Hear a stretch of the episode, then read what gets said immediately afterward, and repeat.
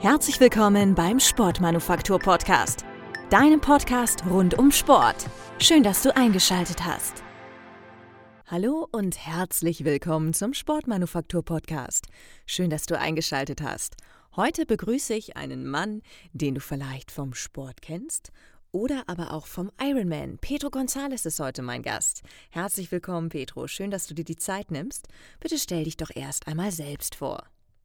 Mein Name ist Dr. Pedro González. Ich bin promovierter Sportwissenschaftler und Athletiktrainer von Profiteams. Darüber hinaus veranstalte ich Seminare zum Thema Gesundheit, Training und Motivation und bin als Speaker für Kreuzfahrtlinien und Unternehmen aktiv. Ja, die meisten Hamburger verbinden dich mit dem FC St. Pauli, wo du ja von 2004 bis 2012 im Einsatz warst. Was genau hast du denn dort gemacht? Beim FC St. Pauli war ich insgesamt genau zehn Jahre. Ich habe mich von der A-Jugend über die zweite Mannschaft bis zur ersten Mannschaft als Athletiktrainer und Leistungsdiagnostiker hochgearbeitet. Besonders schön war es natürlich mit der ersten Mannschaft zweimal in vier Jahren aufzusteigen. Einmal von der dritten in die zweite Liga und dann 2010 von der zweiten in die erste Liga. Sensationell. Dadurch wurde auch der DFB auf mich aufmerksam und engagierte mich als Athletiktrainer.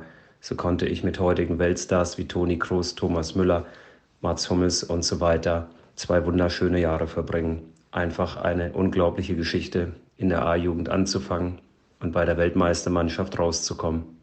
Ja, wie du ja vielleicht mitbekommst, kämpft der HSV seit Jahren, eine gute Performance hinzulegen. Was ist dein Gefühl? Woran scheitert es, deiner Meinung nach? Natürlich ist es ein bisschen schwierig, als Urgestein von St. Pauli etwas zum HSV zu sagen, aber ich bemühe mich hier um eine gewisse sportwissenschaftliche Zurückhaltung und Seriosität. Bei St. Pauli waren die Erfolgsfaktoren, dass die gleichen Leute vom Busfahrer bis zum Cheftrainer zehn Jahre in Ruhe wirken konnten. Dies ist leider beim HSV in vielen Abteilungen nicht der Fall. Zudem kommt natürlich die extrem hohe Erwartungshaltung einer Medienstadt mit 1,7 Millionen Einwohnern und einer Traditionsmannschaft, die zu Recht natürlich viele, viele Jahre zu den Besten in Deutschland gehörte, wohlgemerkt in der ersten Bundesliga. Ich wünsche dem HSV trotzdem, dass sie es schaffen, endlich wieder aufzusteigen, sodass in Hamburg auch wieder Erstligafußball etabliert ist. Natürlich wünsche ich auf etwas längere Sicht meinem geliebten FC St. Pauli genau das Gleiche. Doppelpunkt, erste Bundesliga in der Hansestadt. Und wenn man dich für den HSV als Athletiktrainer anfragen würde, würdest du den Einsatz annehmen? Ob ich als Athletiktrainer beim HSV anfangen würde? Fragezeichen. Schwierig. Ich habe mich seit 2012 als Selbstständiger entwickelt und bin weltweit im Einsatz, unterhalte eine Zweitwohnung auf Mallorca und gebe auch da Seminare, Triathlon-Camps und ähnliches, sodass für mich eine 9-to-5-Tätigkeit in der Hansestadt, so schön die Stadt auch ist, in weite Ferne gerückt ist. Seit knapp zehn Jahren lebe ich also diesen Rhythmus und somit geht es gar nicht darum, ob ich beim äh, HSV, bei Schalke, bei FC Bayern, St. Pauli oder sonst einem Verein wieder Vollzeit als Athletiktrainer arbeiten würde. Petro, neben deiner Tätigkeit beim FC St. Pauli in Hamburg warst du ja auch beim Tour de France Team Columbia, bei der DFB U21 Nationalmannschaft und auch bei Universum Box Promotion im Einsatz. Wie unterscheidet sich denn das Training beispielsweise Boxen und Eishockey? Das ist doch eine ganz andere Kondition, oder? Ich bin sehr dankbar, dass ich als Athletiktrainer in den unterschiedlichsten Sportarten unterschiedlichste Trainingsmethodiken und ähnliches kennenlernen durfte. Mich hat der Radsport sehr beeindruckt, da das wirklich ein Fulltime-Job ist. Die Jungs fahren jeden Tag ca. 200 Kilometer Rad an sechs Tagen die Woche. Das macht im Jahr 40.000 Kilometer, haben Rennen, die drei Wochen dauern und müssen nebenbei noch ihr Krafttraining bestreiten, Stretching, sich ausgezeichnet ernähren und natürlich auch Massage, Bikefitting und ähnliches betreiben. Das ist teilweise ein 10, 11, 12 Stunden Job. Dazu noch die weiten Reisen. Inzwischen gibt es ja sogar eine Tour of China und so weiter. Dagegen ist äh, das Dasein als Profifußballer mit vielleicht zweimal in der Woche zwei Trainingseinheiten und dreimal in der Woche einer Trainingseinheit und Auswärtsspielen, die vielleicht ein paar Stunden Reise bedürfen, wirklich kein Vergleich. Beim Boxen Als eine der archaischen Sportarten fasziniert mich es natürlich, Leute zu sehen wie Mike Tyson, die Klitschkos, Darius Michalczewski oder auch Dimitrenko und Juan Carlos Gomez, die ich selber trainiert habe als Athletiktrainer. Hier fasziniert mich dieses auf den Punkt fit sein, weil sie ja monatelang auf einen Kampf hin trainieren und dann in diesen zwölf Runden oder weniger auch wirklich hellwach sein müssen und das Ding reißen müssen. Das ist natürlich auch psychisch nochmal ein ganz anderer Druck, denn diese Sportart ist tatsächlich lebensgefährlich. Eishockey hat mir sehr imponiert, weil hier der nordamerikanische Trainingsgeist Alltag ist. Die Spieler waren wahnsinnig professionell. Wir hatten ja bei den Freezers gut die Hälfte des Kaders voller Kanadier, aber auch unsere Spieler aus den osteuropäischen Staaten waren unheimlich motiviert und unheimlich professionell.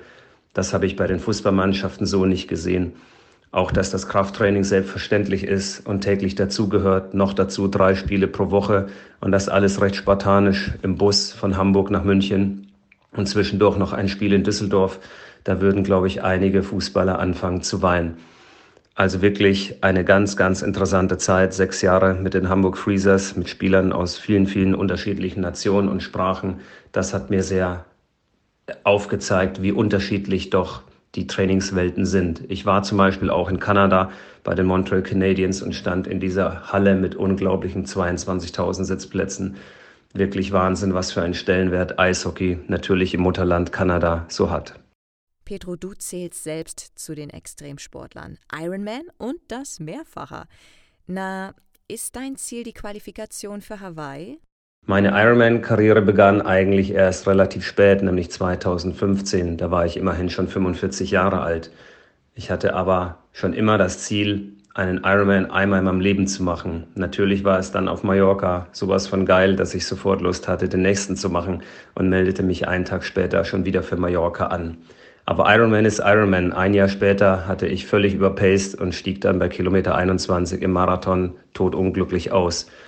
Daraufhin versuchte ich die beiden Hansestadt-Marathons, äh, Entschuldigung, Triathlons hier in Hamburg und finishte eben beide 2017 und 2018. Und dann habe ich äh, den Ironman Barcelona 2018 gleich hinten drauf gepackt. Nachdem ich im Juli in Hamburg gestartet bin, war ich im Oktober nochmal in Katalonien am Start und auch dieser Ironman lief extrem gut. Mein persönliches Highlight war der Ironman in Cozumel, einer kleinen Insel bei Mexiko, die wirklich wunderschön ist und eher der Karibik zugerechnet werden kann. Dort einen Ironman zu finishen, ist absolut unglaublich.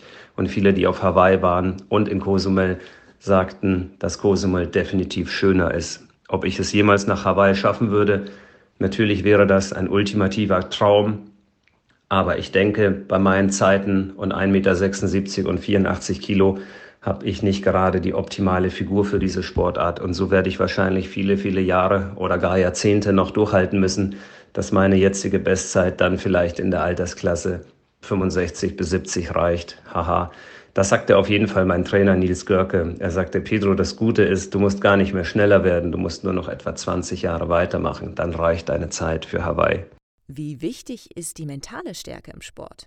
Die mentale Stärke im Sport ist absolut wichtig. Weltklasse-Trainer wie Uli Wegner bescheinigten mir, Pedro, du bist zwar kein Wahnsinnstalent, aber von deinen mentalen Fähigkeiten her und von der Willenskraft her bist du auf einer Ebene mit Arthur Abraham, Sven Ottke und vielen Weltmeistern, die ich trainiert habe. Darauf bin ich natürlich sehr stolz, wenn solche Trainer das zu mir sagen. Mentale Stärke, gerade im Radsport bei schlechtem Wetter, aber auch den Mut, mit über 100 km/h Alpenpässe herunterzuradeln oder eben natürlich auch im Boxen mit so geschwollenen Augen in der achten Runde vielleicht bei Puls 190 eben nicht aufzugeben, sondern noch vier Runden weiter zu boxen, wie es ja auch Arthur Abraham mit gebrochenem Kiefer durchgezogen hat. Das ist absoluter Wahnsinn. Ich könnte tausende Beispiele nennen aus meiner Karriere oder auch von meinen eigenen Rennen, wo ich unter widrigsten Umständen das Ding noch gerockt habe. Ich glaube aber auch, mentale Stärke kann man nicht irgendwo bei einem Sportpsychologen lernen. Das hat etwas mit deinem Upbringing zu tun, mit deiner Kindheit, mit der Härte, mit der du vielleicht ins Leben auch gestartet bist. Somit lache ich natürlich ein wenig, wenn ich die Kaffeekränzchen Mamis sehe, wie sie ihre Kinder zum Kindertouren bringen. Und wenn er mal Nasenbluten hat, bleibt er vier Wochen zu Hause. Da war bei uns in den 70ern noch eine ganz andere Härte angesagt. Also gerade weil ich auch solche Sportarten wie Judo oder so gemacht habe. Mentale Stärke kommt einfach von Härte oder wie Uli sagen würde, nur Druck erzeugt die Welle. Gibt es Sportarten, wo mentale Stärke wichtiger ist als die Kondition? Schwierig. Als Sportwissenschaftler könnte ich jetzt fachsimpeln und sagen, beim Dreifachsalto mit Doppelschraube vom 10-Meter-Turm brauchst du nicht so viel Kondition. Aber Kondition heißt ja nicht nur Ausdauer, sondern einfach die motorische Fähigkeit, diese oder jene Sportart bestmöglich auszuführen. Und somit glaube ich natürlich schon, dass ein Top-Niveau an Kondition oder eben ja, sportartspezifischer Leistungsfähigkeit überall vorhanden sein muss. Aber was ich auch gemerkt habe, ist, dass gerade zum Beispiel im Boxen derjenige gewinnt, der mental stärker ist oder eben auch im Radsport viele, viele Talente kommen und gehen. Aber drei Wochen, sechs Stunden am Tag mit 180 Puls Etappen zu fahren, da gewinnen dann eben doch die, die außergewöhnliche mentale Fähigkeiten haben. Ich kann für mich nur sagen, dass diese mentale Stärke in meinen Sportarten oder bei meinen Rennen in meiner Karriere absolut elementar sozusagen die Basis von allem war, eben weil ich kein besonderes motorisches Talent bin und mir alles hart erarbeiten musste. Aber viele Talente, die eben in jungen Jahren wesentlich weiter waren als ich, hatten nicht diesen Biss, nicht diese Willenskraft, nicht diesen absoluten Willen, das Ding zu Ende zu bringen, egal was passiert. Und somit kann ich schon sagen, dass für mich persönlich vielleicht die mentale Stärke noch höher ausgeprägt ist als meine Kondition. Du arbeitest ja mit Spitzensportlern. Worauf kommt es auf dem Weg zum Spitzensportler an? Und bis wohin reicht Talent? Ab wann spielen Disziplin und Ehrgeiz eine größere Rolle? What makes an athlete a champion? Schwierig. Es sind sehr, sehr viele Faktoren. Ähm, der Weg zum Spitzensportler ist lang und hart. Ich glaube, dass man das nur schaffen kann, wenn man auch das perfekte Umfeld hat. In meinem Fall zum Beispiel haben meine Eltern mich erst zu spät gefördert. Ich bin mir sicher, wenn mein Vater ein ehemaliger Bundesligaspieler oder sonstiges gewesen wäre und hätte vielleicht schon mit sechs, sieben Jahren darauf geachtet, dass ich zu den besten Vereinen bekomme und hätte mich zu jedem Training gefahren, wäre wahrscheinlich noch mehr rausgekommen. Aber das sind eben nur so organisatorische Dinge, die bei einem Spitzensportler und der Karriere auch stimmen müssen. Es ist ja auffällig, dass zum Beispiel ein Dirk Nowitzki mit dessen Schwester Silke ich übrigens studiert habe, die auch Nationalspielerin war und auch Erstligaspielerin im Basketball. Bei den beiden war das eben so, dass beide Eltern in der ersten Bundesliga Handball gespielt haben. Ich glaube, die Mutter war sogar Nationalspielerin. Da ist es dann ganz klar, dass solche Kinder ganz anders gefördert werden. Natürlich kam da noch ein riesiges Talent dazu und ein Wahnsinnsbiss. Das will ich denen nicht absprechen. Es ist eben so, dass das Umfeld stimmen muss. Und der Sportler muss aber eben auch durch dieses Stahlbad gehen Härte. Also das hat mich gerade bei Radsportlern immer sehr beeindruckt, wenn sie dann im Januar bei fünf Grad und Nieselregen sechs Stunden fahren. Da würde ich gerne mal die hochbezahlten FC Bayern Millionäre oder Cristiano Ronaldo sehen wollen, was die dann plötzlich alles für Verletzungen hätten oder andere Ausreden, dass sie die Etappe nicht zu Ende bringen können. Also ich kann mich da nur wiederholen. Ähm, es geht nur über die Härte und das bildet die mentalen Fähigkeiten aus und Ganz, ganz oben in der Spitze ist die Luft sehr, sehr dünn in allen Disziplinen. Deswegen glaube ich, dass das auch ein elementarer Bestandteil ist. Als Athletiktrainer setze ich aber auch auf eine unglaublich breite athletische Grundausbildung. Und da sehe ich echt schwarz, wenn ich mir den Schulunterricht oder das Vereinsangebot heutzutage angucke. Bei uns war es noch völlig normal, mehrere Sportarten in mehreren Vereinen parallel zu betreiben. Also durchaus auch im Winter Eishockey zu spielen und im Sommer Fußball. Das ist heute undenkbar. Die Kinder sind meist relativ faul, daddeln an ihren Konsolen rum und wenn sie dann zweimal die Woche 45 bis 60 Minuten zum Handballtraining gehen, ist das schon viel. Da hatten wir im Sportinternat natürlich einen ganz anderen Biss. Es gab auch keine anderen Ablenkungen, aber wir haben jeden Tag geliebt, auch wenn er vier oder fünf Stunden Training hatte und am Wochenende dann abwechselnd Wettkämpfe in mehreren Sportarten waren. Ich glaube also schon, dass es für Spitzensportler wichtig ist, in einem Umfeld groß zu werden, was wie an einer amerikanischen Highschool oder früher an einem Leistungszentrum in den Gussstaaten absolut auf Sport ausgerichtet ist. Der einzige Vergleich, der mir jetzt so bleibt, sind so die Tennisakademien von Bollettieri in Florida zum Beispiel oder auch in Nizza oder Barcelona gibt es welche. Natürlich auch von Nadal in Monaco auf Mallorca.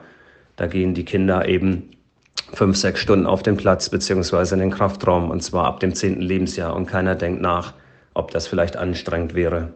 Ja, Scheitern gehört im Leben ja mit dazu. Wie gehst du denn mit dem Thema Scheitern im Sport um? Ha, die zehnte Frage ist die schönste. Scheitern gehört im Leben dazu. Wie gehst du mit dem Thema Scheitern im Sport um? Es ist heute auf den Tag genau zwei Wochen her, dass ich so grandios gescheitert bin wie schon lange nicht mehr. Ich habe mit einem riesigen Aufwand den Ironman Nizza angesteuert, habe nach eineinhalb Jahren Corona-bedingter Pause, wo es keinen einzigen Wettkampf war, mich voll auf diesen Wettkampf fokussiert und habe bis zu 60 Stunden im Monat trainiert. War eine Woche vorher da, alles lief optimal. Und was passiert dann? Raus mit Applaus. Ich war irgendwie, ich kann es mir bis heute nicht so hundertprozentig erklären, komplett platt diese unglaublich krasse Radstrecke mit 2400 Höhenmetern, die Hitze und dann der abschließende Marathon, wo ich dann völlig verzweifelt und ohne jegliche Power in meinem Körper bei Kilometer 21 aufgeben musste. Doppelpunkt. Bis dahin waren schon 11,5 Stunden vergangen. Das heißt, selbst wenn ich unter normalen Umständen vielleicht die 21 Kilometer noch in zwei Stunden fertig gelaufen wäre, die gefehlt hätten, hätte ich eine wirklich blamable 13,5 oder 14 Stunden Zeit gehabt. Und das alles bei einer Bestzeit um die 11 Stunden. Aber das ist das Leben, das ist der Sport, das war nicht mein erster und das war nicht mein letzter Wettkampf. Scheitern gehört im Leben dazu und für Sportler sowieso. Wir sehen das immer wieder bei Barcelona, beim FC Bayern, bei Olympia. Man könnte jetzt tausende Beispiele aufzählen, wo Top-Athleten von der einen auf die andere Sekunde, gerade bei ganz besonders wichtigen Wettkämpfen, komplett versagen. Warum das so ist, ich weiß es nicht genau. Ist das gut so? Ja. Denn Sport soll immer aufregend bleiben. Nichts ist selbstverständlich und schon gar nicht ein Ironman. Das Ganze hat mir also auch sehr, sehr viel Demut gelehrt. Somit kann ich jetzt mit dem Abstand von zwei Wochen einigermaßen damit umgehen, dass dieser Ironman eben nicht geklappt hat. Petro, was sind denn deine sportlichen Ziele? Meine nächsten sportlichen Ziele sind natürlich, so bald wie möglich wieder erfolgreicher einen Ironman zu finishen. Vielleicht ist die Zeit dann auch nicht ganz so wichtig, aber das ist klar, dass ich das nicht auf mir sitzen lasse, jetzt so eine schlechte Leistung in Nizza gebracht zu haben. Dafür gibt es einfach keine Entschuldigung. Ich war an diesem Tag nicht in der Lage, so ein Rennen zu finishen, warum auch immer. Da finde ich keine Ausreden, sondern fokussiere mich nur auf mich und gucke nach vorn.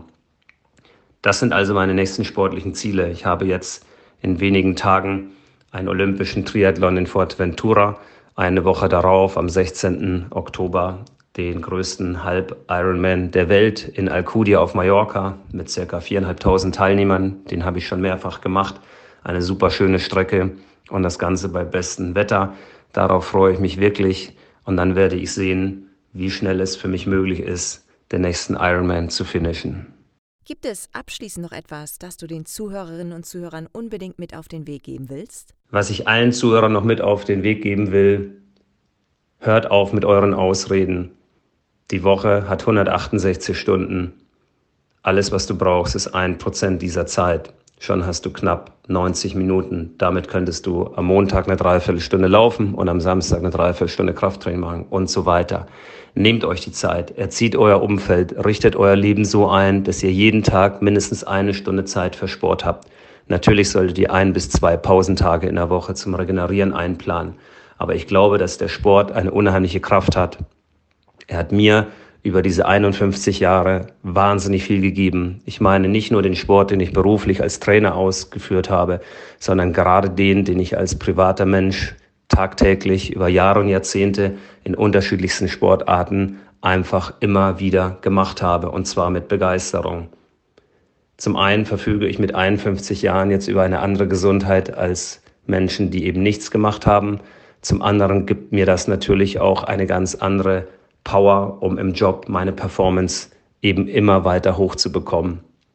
Noch dazu finde ich, dass neben Familie, Job, all den anderen Dingen, Freundeskreis und Hobbys, der Sport eine elementare Säule in deinem ganzen Leben sein könnte und somit du eben auch durch Krisen besser wieder rauskommst, weil du etwas hast, woran du festhalten kannst. Ich finde es fantastisch, dass es wie mit den Ironman-Wettkämpfen zum Beispiel auch noch für Leute mit 40, 50, 60 Jahren ganz, ganz große Wettkämpfe gibt. Das ist natürlich in anderen Sportarten schwierig. Und somit kann ich jedem nur empfehlen, sucht euch auch kleine Wettkämpfe raus, ob es der Sportcheck-Lauf in Hamburg ist über 10 Kilometer oder ein Hobby-Triathlon oder ich weiß nicht was. Es ist so, so einfach, heute in irgendeiner Art und Weise einen Wettkampf zu finden und dann kann man viel gezielter darauf hintrainieren. Somit ist das Training auch nicht ein tägliches notwendiges Übel, sondern es ist auf etwas Größeres ausgerichtet und gönnt euch ruhig Erlebnisse. Äh, ihr könntet zum Beispiel den Marathon in Paris laufen oder einen Halbmarathon in Berlin oder wie auch immer. Man kann also Sport auch immer mit Touristik, mit einem schönen Wochenende mit dem Partner oder sogar mit einer tollen Reise nach Mexiko zum Ironman oder sonst wie krönen. Dann ist man natürlich besonders nachhaltig motiviert und diese Erlebnisse irgendwo im Ausland bei einem Ironman oder Marathon über die Finishline zu laufen, entschädigen natürlich für monatelanges Training, was nicht immer ganz so spannend ist. Also, ich kann euch nur empfehlen, baut den Sport in jeglicher Form in euer Leben ein. Ihr werdet das beste Invest für eure Gesundheit machen, das ihr je gemacht habt. Ihr werdet neue Leute kennenlernen, neue Länder kennenlernen. Ihr werdet vor allem euch besser kennenlernen und ihr werdet Grenzen erreichen, die ihr nicht für möglich hielt, hieltet. Also, ich kann euch nur raten, keine Ausreden, runter von der Couch, rein in die Laufschuhe und ab geht's. Es hat mir sehr viel Spaß gemacht, bei diesem Podcast mitzuwirken. Und wer noch etwas wissen will, www.dr- Gonzales mit Z in der Mitte und Z am Ende.de oder dr Pedro Gonzales auf Instagram könnt ihr mich gerne erreichen. Dann sage ich vielen Dank, Pedro. Schön, dass du heute beim Sportmanufaktur Podcast mit dabei warst. Ja, liebe Zuhörerinnen und Zuhörer, schön, dass ihr eingeschaltet habt. Schon bald folgt die nächste Ausgabe. Seid gespannt.